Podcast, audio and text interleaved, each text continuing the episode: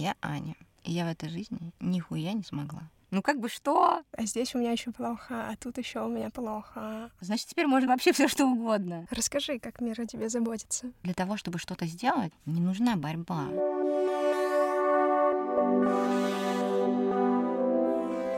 Привет! Это психодуховный подкаст «Выход внутри» о людях, которые изменились, и о том, что их поменяло. Меня зовут Тата Гориан, и сегодня я говорю с Анной Трутяевой. Аня занимается веб-версткой, ювелиркой и мастерит разные штуки. Наш сегодняшний выпуск посвящен выходу к себе через терапию. Аня, привет! Привет! Ты для меня пример человека, который с помощью терапии много понял про себя, много изменил в себе и теперь живет свою счастливую жизнь без сожалений. Я правильно чувствую, или, может быть, я ошибаюсь, и как бы ты охарактеризовала свое самочувствие и состояние сейчас? Вообще кардинально ничего не поменялось. Все то же самое происходит, какие-то там рабочие моменты, светофор не включается в нужный свет, автобус не приехал, ты ждешь его полчаса. В реальности как бы ничего не поменялось, а внутренние ощущения изменились очень сильно. А, что это меньше, в меньшей степени выбивает. А, потому что вот это вот какое-то есть основание внутри, которое меня держит, из которого мне легче проще ко всему этому относиться, что ли. Ну, не то чтобы э, мне не бывает там волнительно, или не, я могу и там раздражаться и что-то еще, но общий эмоциональный фон, он достаточно ровный. И за счет этого получается, наверное, больше чувствовать, больше замечать и больше получать удовольствие от того, что происходит, и, соответственно, чувствовать себя счастливее. А давай вернемся во время до терапии. Mm-hmm. С какой точки ты начинала? Какой была твоя жизнь? Что тебя в ней не устраивало? Решиться и пойти на терапию — это тоже действие, да, и э, мне, например, было на него нелегко решиться, да, опять-таки, несмотря на то, что у меня вообще-то психологическое образование, да, и казалось бы, что э, это как э, сапожник без сапог, тем не менее, скорее это какой-то личностный кризис, да, в течение обстоятельств привел к тому, что наступила какая-то точка бифуркации. Точно отчетливо помню тот момент, когда я лежала а, на кровати и поняла, что все, больше нельзя, и либо я сейчас иду и делаю что-то по-другому, да, ну что я так больше не могу просто, потому что вот это вот внутреннее напряжение и внутренний дискомфорт а, был настолько высокий, ну это вот когда ты, когда настолько тяжело самим собой, невозможно это переносить, эмоциональный такой вот фон, какого-то беспросвета, какого-то бессмысленности, какой-то тоски. И это как-то разъедает, что ли, изнутри. Я понимаю, что если бы, может быть, не было а, какой-то кризисной точки, да, когда достаточно резко закончились достаточно длительные отношения, и э, в этот момент как-то в голове моей перевернулся мир. И вот этот переворот, который позволил увидеть, что на самом деле мне, например, нехорошо. Та жизнь, которой я живу, мне в ней не круто. И вот это вот э, увидеть это позволило мне именно вот это кризисное состояние. Оно и было отправной точкой. Если мне самой собой невыносимо, да, если мне самой собой плохо, а, то что я могу дать другим людям, да, как я могу сделать а, кому-то хорошо и так далее. Вот поэтому так, так, так вот я записалась на э, ну, терапевтической группу, это можно сказать. А, скорее была такое в новом таком онлайн формате. И я очень рада, что я попала туда и прошла ее. В целом там два этапа было, то есть это почти полгода.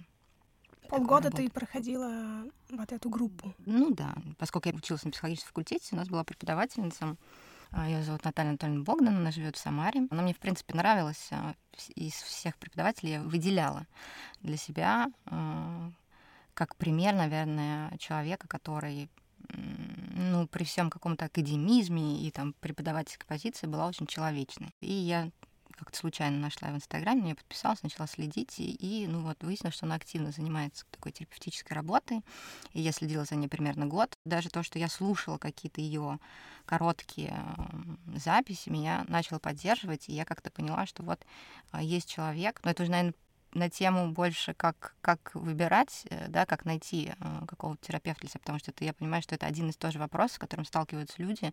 Ну вот ко мне часто, например, обращаются с вопросом, Аня, ты знаешь там какого-нибудь а, психолога, хорошего психолога в Петербурге?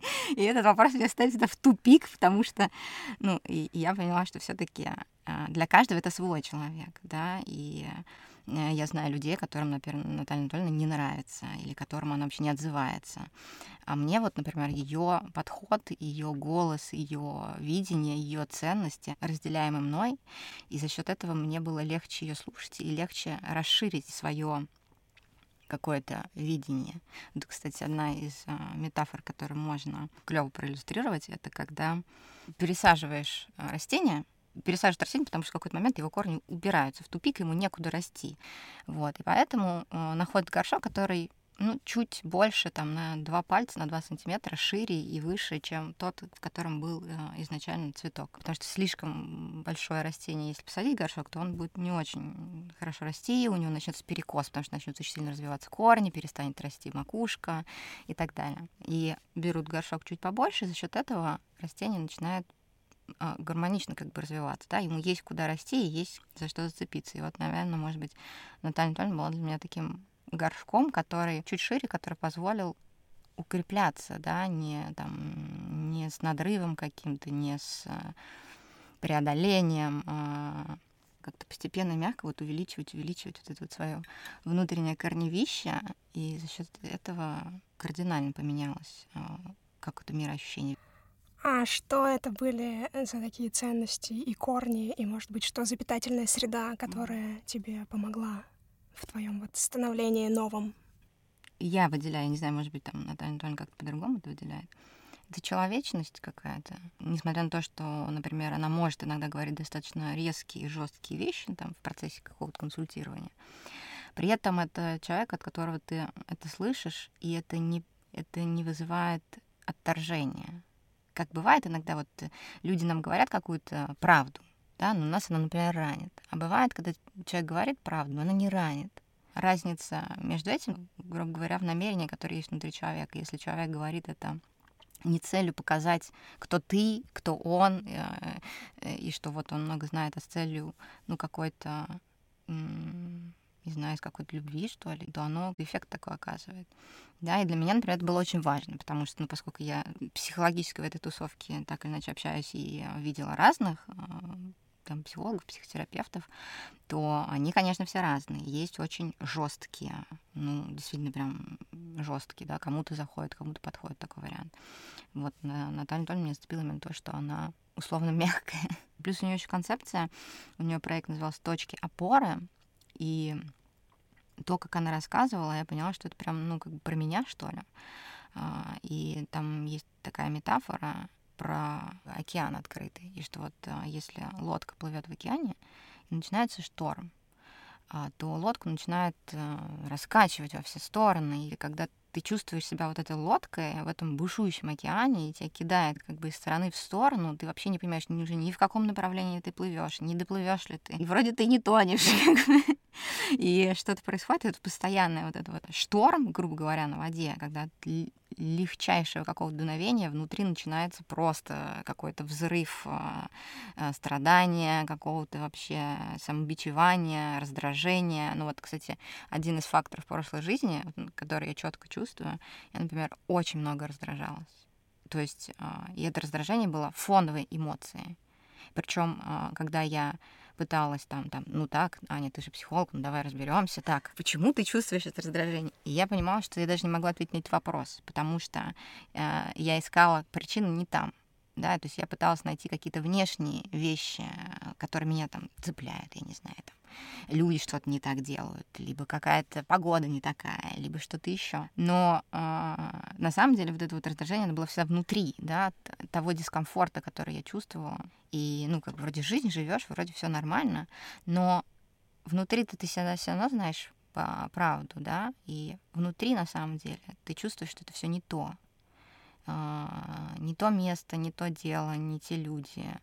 Но как бы мы же выбираем все это. Пытаешься найти какие-то внешние причины. Ну, там, э, люди громко говорят, вот это, наверное, раздражает. А на самом деле вот этот вот внутренний дискомфорт от того, что ты проживаешь не свою жизнь, не то, что ты хотел бы, он накапливается, и он растет, растет, он нарывает как рано. И раздражение — это просто вот как уже следствие, да, как проявление именно вот этого, тогда любого дуновения действительно достаточно, чтобы все взорвалось. Вулкан такой растет, растет. А что ты сейчас делаешь, когда ты раздражаешься? Вообще ты сейчас раздражаешься? Да, бывает такое. Но сейчас я уже, когда я раздражаюсь, я смотрю в другом направлении. То есть если э, название «Выход внутри», то э, оно очень хорошо иллюстрирует э, то, что сейчас я делаю с этим раздражением. Есть, когда я обращаю внимание на это раздражение, я задаю себе внутренний вопрос, а что не так? Ну вот внутри, да, что, что сейчас такое заделось? Просто позволяю быть этому чувству и смотреть, ну вот как оно, что с ним происходит, как оно меняется, не меняется. Вот, и все. Был ли какой-то момент, э, когда, может быть, ты встала в какое-то утро и подумала, вау, это работает? Ну, ты знаешь, у меня не было вообще, в принципе, сомнений, что это может не работать. А, потому что вот одним из важных, наверное, мне кажется, факторов а, с точки зрения а, каких-то практик а, психодуховных или терапевтических, это вопрос доверия. Если взять какой-то инструмент, там, решиться попробовать что-нибудь, там, медитацию, там, что-нибудь еще, это вот это попытаться стопроцентно включить вот это доверие. А делать ее не потому, что не для того, чтобы, а просто начать делать, не анализируя, не с той причинно-следственных связей, не ища ошибки, не ища, как не работает. И вот, ну, наверное, такой вот первый такой тоже рубильничек, который так ты вот вырубаешь, и ты как бы забываешь про вот эти вот критерии оценки, где сейчас нужно заметить, где надо заметить недостатки, то тогда и принять, наверное, и услышать то, о чем говорит человек, проще. Неважно там, относительно это терапевтической работы, в принципе какой-то работы, потому что я понимаю, что это на работе мне тоже, кстати, помогает, или, ну, при взаимодействии с коллегами, либо это касается просто общения с человеком. А, вот этот выключить вот это вот фоновое оценивание, да, и попытаться услышать, а, что сейчас хочет человек сказать что я могу из этого себе взять. А, вот это, наверное, доверие помогает, ну, справиться, что ли, с этим. И постепенно как-то к этому привыкаешь, что ли. Вот этот импульс, да, реагирование и оценивание. Как научиться сделать так, чтобы ты не шел за ним и не погружался в него, а понял, что вот сейчас это вот оценка, и мне сейчас это не надо, или mm-hmm. я сейчас хочу по-другому действовать первое, с чего начинается, это замечать. А, то есть вот я первый раз заметил какой-то дискомфорт. Вот я, например, заметил, ой, а что-то я как бы оцениваю людей. Ну, на самом деле, про себя фоново это вообще достаточно огромный шаг, когда я, в принципе, про себя что-то замечаю. И э, первое время, первый для меня этап, он, ну, как бы, опять-таки, что это может длиться там, неделю, две, месяц, может быть, полгода. Для разных вопросов может затребоваться разное время. И тогда я понимаю, что так, Сейчас я делаю то, моя задача просто замечать. Ничего с этим делать не надо. Э, ну, там самое важное тоже вот раньше, например, я всегда начинала себя гнобить за это. Ну вот ты опять, как, ну что ты, ну что ты не можешь, короче, ля-ля-ля. А, ну вот когда я вот усвоила принцип гнобления, что это расходование энергии, который мне на самом деле не помогает никак, не гнобишь, а как бы просто замечаешь бережно такая. Ну, ну как, я не знаю, как мы замечаем, когда другой человек там спотыкается там или что-то еще. Мне хочется посочувствовать, там я понимаю, что что-то не так. Ну, и вот а, а, я как-то к себе тоже начала это применять, но не смогла. Ну, вот и получилось. И то есть первое время, первый этап — это когда я просто замечаю, как часто это происходит. Это какая небольшая такая исследовательская работа. В каких ситуациях происходит, с кем это происходит. А я в каком состоянии нахожусь, когда такое со мной случается. Потому что я понимаю, что от моего состояния зависит, тоже делаю я это, например, или нет. То есть первый этап я замечаю за собой, хотя на самом деле проще, наверное, начинать сначала с замечания за другими.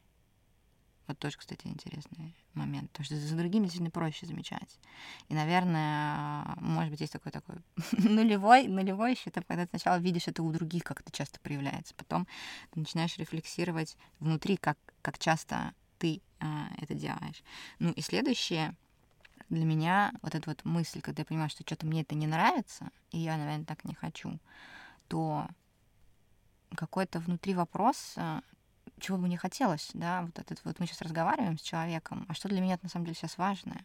Мне что сейчас важно? Оценить и проявить себя или получить, да, вот этой глубины, а, вот этой какой-то какого какое-то знание, чего-то про себя. Ну, какие-то такие вот три этапа, да. Замечать за другими, замечать за собой.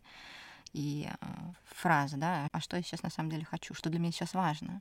И сколько, как ты думаешь, у тебя заняло времени этот процесс? Ну, я бы, наверное, сказала, что, ну, во-первых, процесс какого-то изменения — это бесконечный процесс. То сначала ты замечаешь одно, а потом выясняется, что, ой, вообще-то и вот это еще у меня есть, еще вот, вот это вот вообще-то есть, и вот это. Mm-hmm. Но это, как бы сказать, не повод, не, это не как, типа, когда мы подмечаем недостаточки, такие, галочку поставим, а скорее как, о, прикольно, и вот такой есть. Ну, вот какой-то подход такой. И я, наверное, вот так вот осознанно какими-то этими штуками начала, наверное, заниматься, ну вот 2018 год как-то так вот, можно сказать. Ты еще сказала очень важную вещь э, про когда находишь какие-то очередные mm-hmm. у себя штуки, не идти и не исправлять их все. То есть не быть э, таким вечным исправлятором себя, а здесь у меня еще плохо, а тут еще у меня плохо. А как-то, может быть, действительно относиться к этому скорее с любопытством. Ну, здесь вот видишь, а, я выделяю для себя два аспекта. Ну, я, наверное, для себя так формулирую, два аспекта. Что, во-первых, есть вот эта вот попытка быть на максималках, и в этой попытке быть на максималках, ну, не знаю, в том числе есть такая вот э, фраза, которая мне помогла, но остальным я не знаю как. Э, она звучит примерно следующим образом. Я Аня, мне 36 лет, и я в этой жизни нихуя не смогла. И вот а, ты говоришь раз себе, два, и вроде кажется такая странная фраза, когда ты сам себе признаешься в том, что ты несостоятельный. Но она при этом настолько освобождающая, потому что ты понял, что уже все, уже поздно рыпаться, уже ничего не случилось, ты уже все просрал. А раз ты все просрал, значит, теперь можно вообще все что угодно.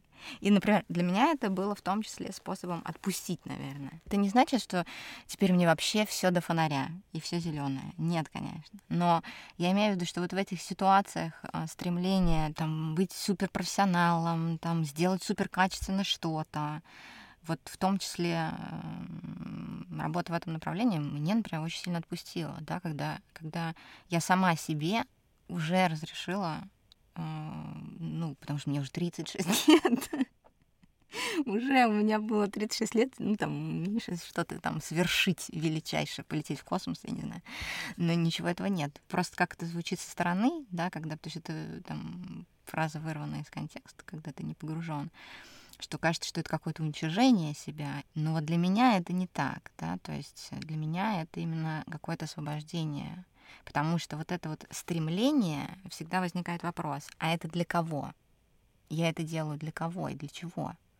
Ну, для того, чтобы соответствовать каким-то критериям, соответствовать каким-то ожиданиям, каким-то нормам, да. А для кого я это делаю? Если вот это все откинуть, то, конечно же, всплывают такие вопросы, что и там, что я хочу и для чего это все мне, там и так далее. Ну вот эта фраза, она, конечно, звучит немного как будто бы сдаться. Mm-hmm. Вот как не сдаться с этой фразой, а все равно идти и чего-то там добиваться для себя? Где вот эта грань?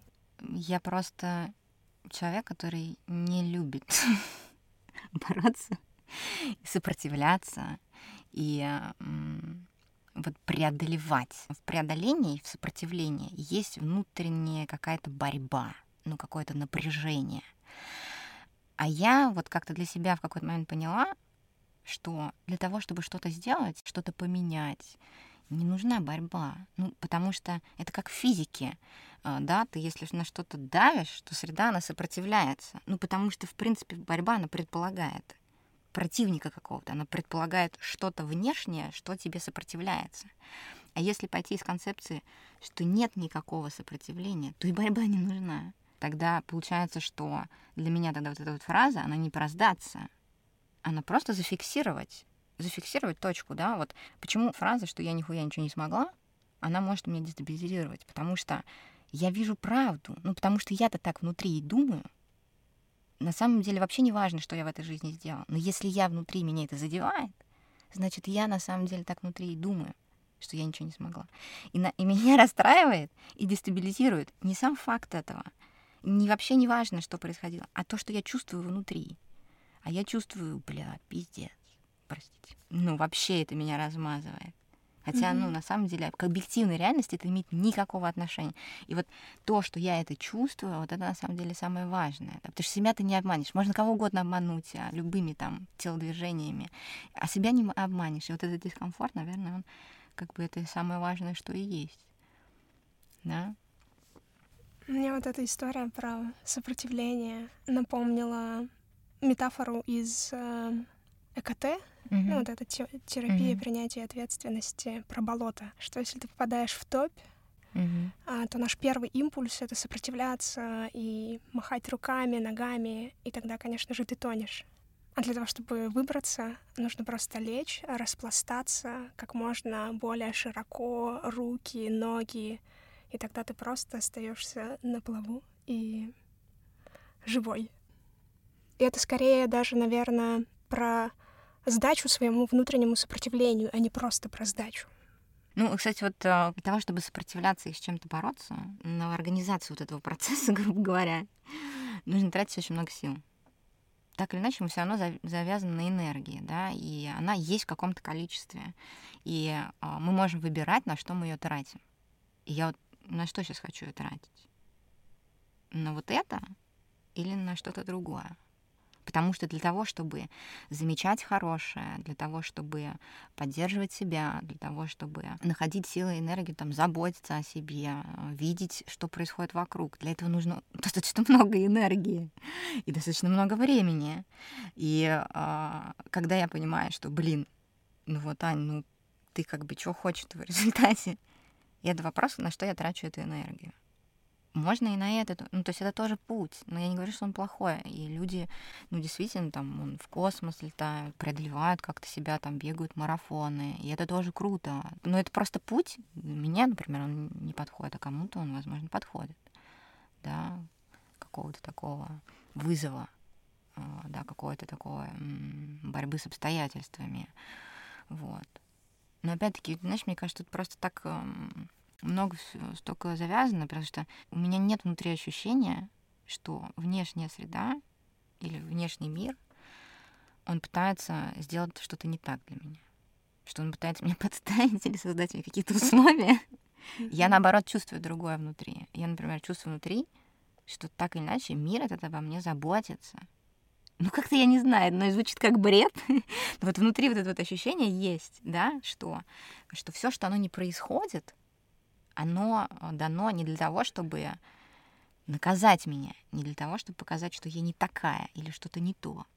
А оно как помощь, как поддержка, как что-то еще. Расскажи, как мир о тебе заботится. Заметить эту заботу можно, вот, наверное, в тот момент, когда ты, когда я там доверяюсь.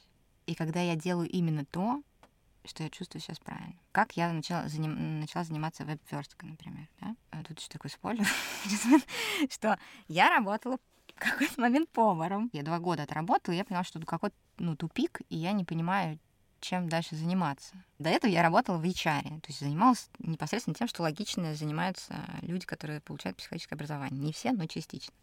В какой-то момент я пришла в тупик, а, потом случилось вот это личное кризис, и я поняла, что я не могу больше ходить на работу, на которой нужно думать, какие-то там вот коллеги, там вот эти вот какие-то интриги, там вот, вот это вообще все уже, я не могу вот это вот все, и мне нужна какая-то простая, тупая работа. И поскольку я э, работала в HR-сфере и работала в компании Food Retail Group, собственно, которая ресторанным бизнесом занималась. И ресторанная сфера просто мне понравилась как сам факт. А, какая-то вот концепция вот этой заботы, вкусной еды, атмосферы, еще что-то. Я поняла, что вот, мне же нравится ресторанная сфера, пойду я прям непосредственно поработаю в ресторан.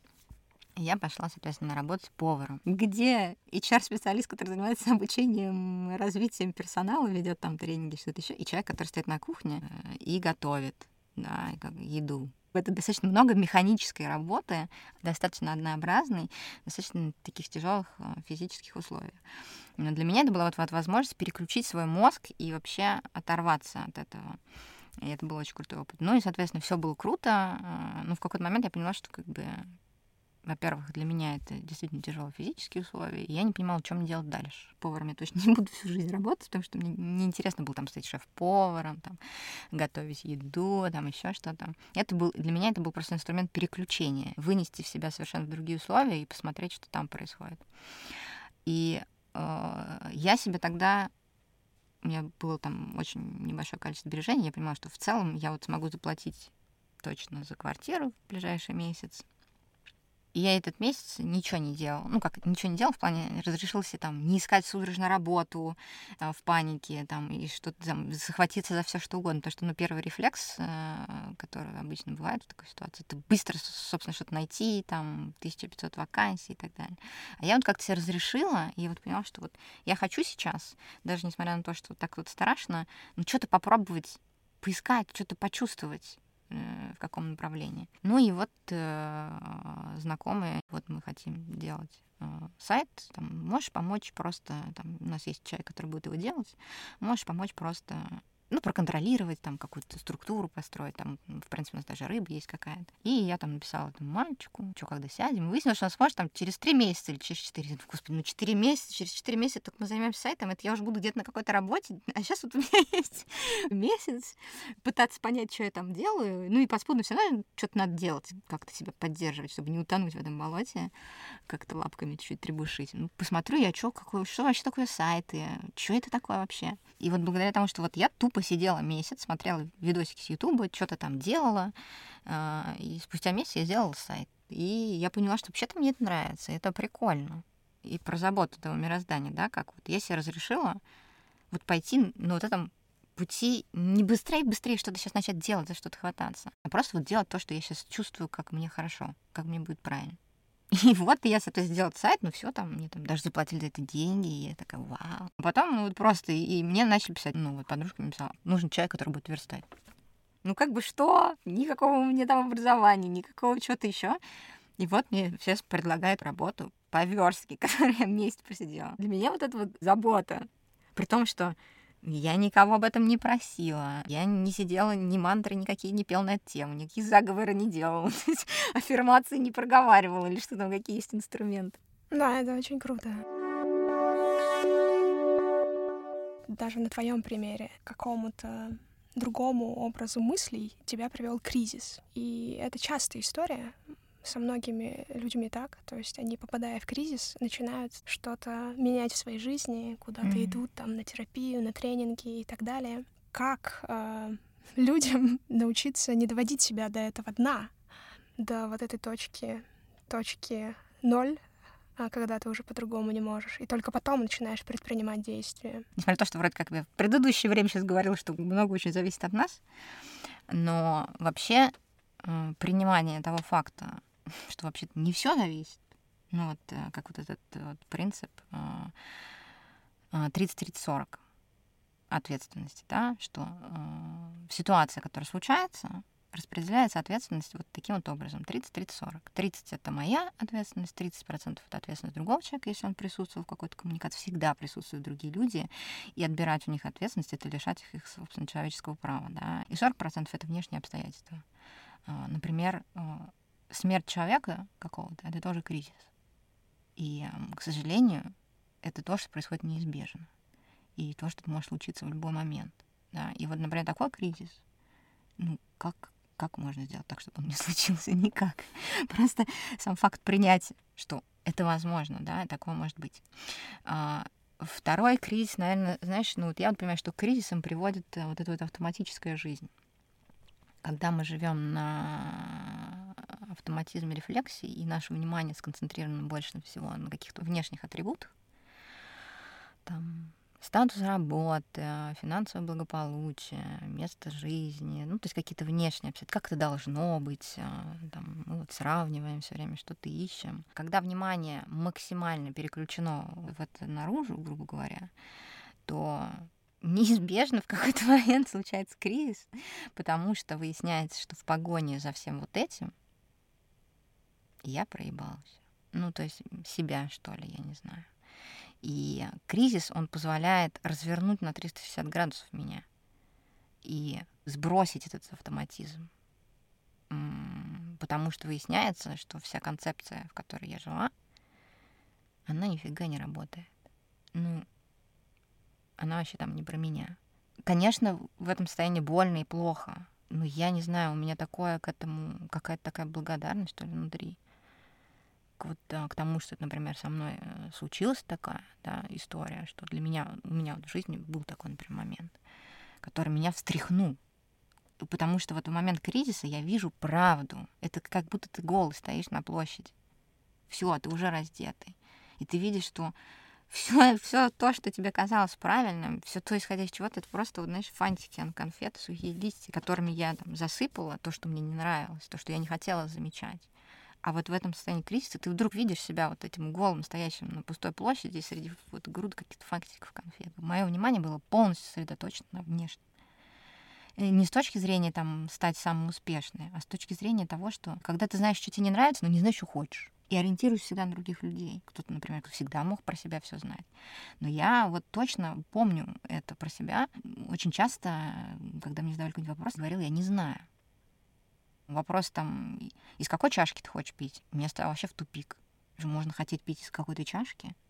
Что это может быть важно? Ну, с какой дадите, с такой попью. И вот это вот максимальная концентрация. То есть есть люди, которые просто так не живут. А у меня вот был там в течение, не знаю, моего опыта детского воспитания, там еще что-то. Так вот, вот случилось, да, что у меня было максимально вовне сосредоточено это. И э, благодаря кризису у меня появилась возможность развернуться, э, задаться вопросами об этих автоматизмах. Вот это вот присутствие внутри, если его разложить на какие-то такие пункты и список, то что это будет? То есть присутствие внутри — это когда ты понимаешь, что тебе нравится. Что еще? Ну, ты понимаешь, что тебе нравится, что ты хочешь, что тебя радует. Когда я тоже разговариваю с кем-нибудь человеком, и вот попросите с человека, не знаю, ну, напиши 20 пунктов, ну, что тебя радует, или что ты хочешь, или что-то еще. И человек становится тупик. Потому что он не знает, он может сказать, что ему не надо. А что ему надо, нет. И вот знание ответов на этот вопрос, вот это одна из составляющих, например. Знать, как, как я хочу, как, как мне правильно. Не как надо вообще кому-то где-то в каких-то правилах прописано, а мне конкретно, как я хочу. Что еще?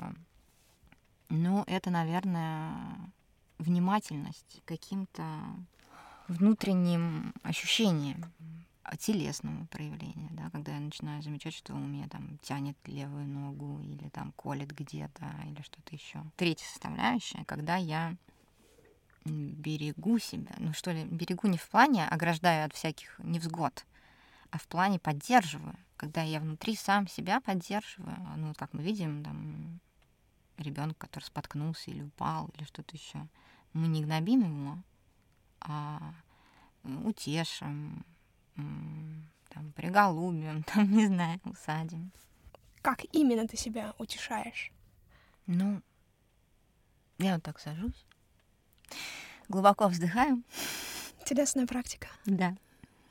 И говорю, ну, значит, по-другому не смогла. Ну, просто не смогла. Ну и ладно. В следующий раз можно попробовать сделать по-другому. Ну, значит, сейчас так. Значит, не нашлось внутренних ресурсов. Ну, у этого есть причина, да, почему так не получилось. Мне все время рассказали про вот эту концепцию, что у всего есть причина. То есть э, вот когда меня раздражает, допустим, какой-то человек, держать у себя мысль такую в голове, что человек, который совершает сейчас какой-то поступок, есть на это причина. Почему он делает именно так? Причем, ну, какая-то весомая, серьезная причина, о которой я не знаю. Человек сейчас, например, поступает так. Да, мне это не нравится, например. А, да, мне бы не хотелось. Но, значит, человек не может сейчас сделать по-другому. Это не про то, что такой, типа, попустительский характер, что мы такие, типа, добренькие и всем все прощаем и оправдываем. А, это, скорее всего, не для этого делается. Не для того, чтобы объяснить себе это, а для того, чтобы внести немножко факт эм, реальности, что ли. Ну, то есть вот для меня это точка, которая возвращает меня в реальность на самом деле, что если а, человек поступает, как нам не нравится, и делает что-то, и в том числе мы так тоже делать можем, то это не потому, что он хотел целенаправленно, то, что у него есть свои внутренние причины, о которых мы не знаем, и которых мы даже можем не понять, потому что мы имели другое там, образование, обучение, воспитание, прошли другой путь. И мы не понимаем, да, что на самом деле за ним стоит. Но если человек так делает, значит, у него действительно есть очень серьезные причины, почему он так делает, и он по-другому сделать в этот момент не может. И вот это, когда к себе тоже прикладываешь, то в ситуациях, когда ты понимаешь, о, что-то я хреново себя сейчас повела, я понимаю, ну, блин, значит, я не могла в этот момент по-другому. Но мне, например, не нравится, так я понимаю, что, блин, в следующий раз бы мне не хотелось. И тогда вместо того, чтобы тратить вот много-много сил на то, чтобы всех гнобить, э, наказать, э, сидеть и думать, да как он так мог, э, да вообще и так далее, я начинаю думать, хм, ну вот если мне так больше не хочется, мне бы хотелось как-то по-другому. То есть чего может это другое сложиться? И тогда мое вот это вот внимание и энергия, оно перенаправляется вообще в другом русле. Могла бы ты поделиться какими-то практиками, формулами, техниками, которые помогают тебе и которые могут помочь кому-то еще? Про ответственность, э, что 30-30-40. Это просто ну, формула объективно для меня, которая действительно помогает э, чуть-чуть снижать градус. Это э, напоминание себе, вот то, что я говорила, да, что у всего есть причина, и она серьезная, и она важная. И я себе об этом постоянно напоминаю. А, это есть вот эта вот фраза, которую я уже тоже говорила, не человек плохой, а человек плохо. А, Еще а, вот одна из практик, которая мне тоже помогла, надо и хочу. Мы очень часто говорим, это надо, мне надо поработать, мне надо еще что-то сделать. Если я заметила, что я сказала надо, я переформулирую фразу и говорю со словом хочу. Не надо работать, а я хочу работать а, там, ну, так, надо приготовить еду. Мне не надо приготовить еду, я хочу сейчас приготовить еду. Сначала замечаешь, что, блин, да что-то я очень часто говорю это слово «надо», вот, и вот я переформулирую, потому что переформулировка, она позволяет тебе, во-первых, понять, а хочу ли это на самом деле, потому что иногда выясняется, что я не хочу этого. И это уже, можно сказать, 50% успеха потому что можешь не тратить на это свои силы и время.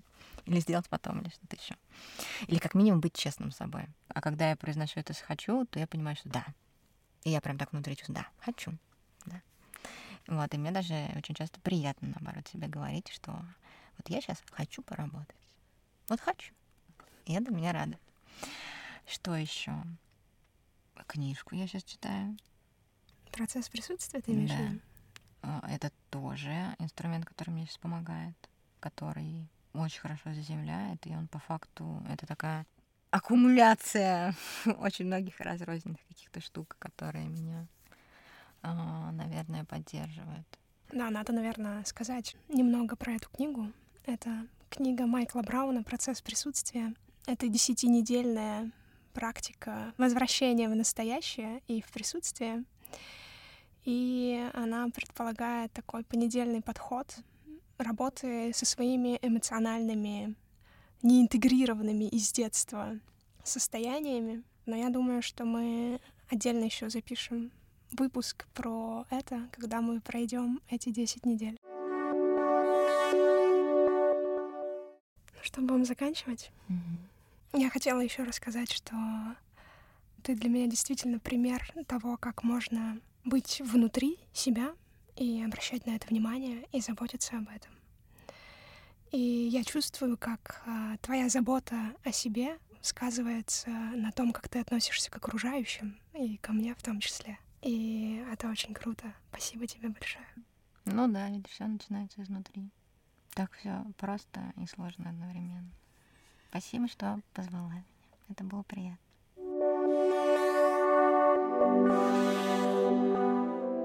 Вроде вот сейчас понимаешь, что остаточно, что мы говорили, говорили, есть ощущение, что ой, так все ми-ми-ми, так все хорошо, но на самом деле ну, нет, конечно же, все вот эти вот э, какие-то вещи случаются, как бы какие-то расстраивающие, какие-то могут быть неприятные моменты. Просто легче с ними справляться, что. Позволять им быть.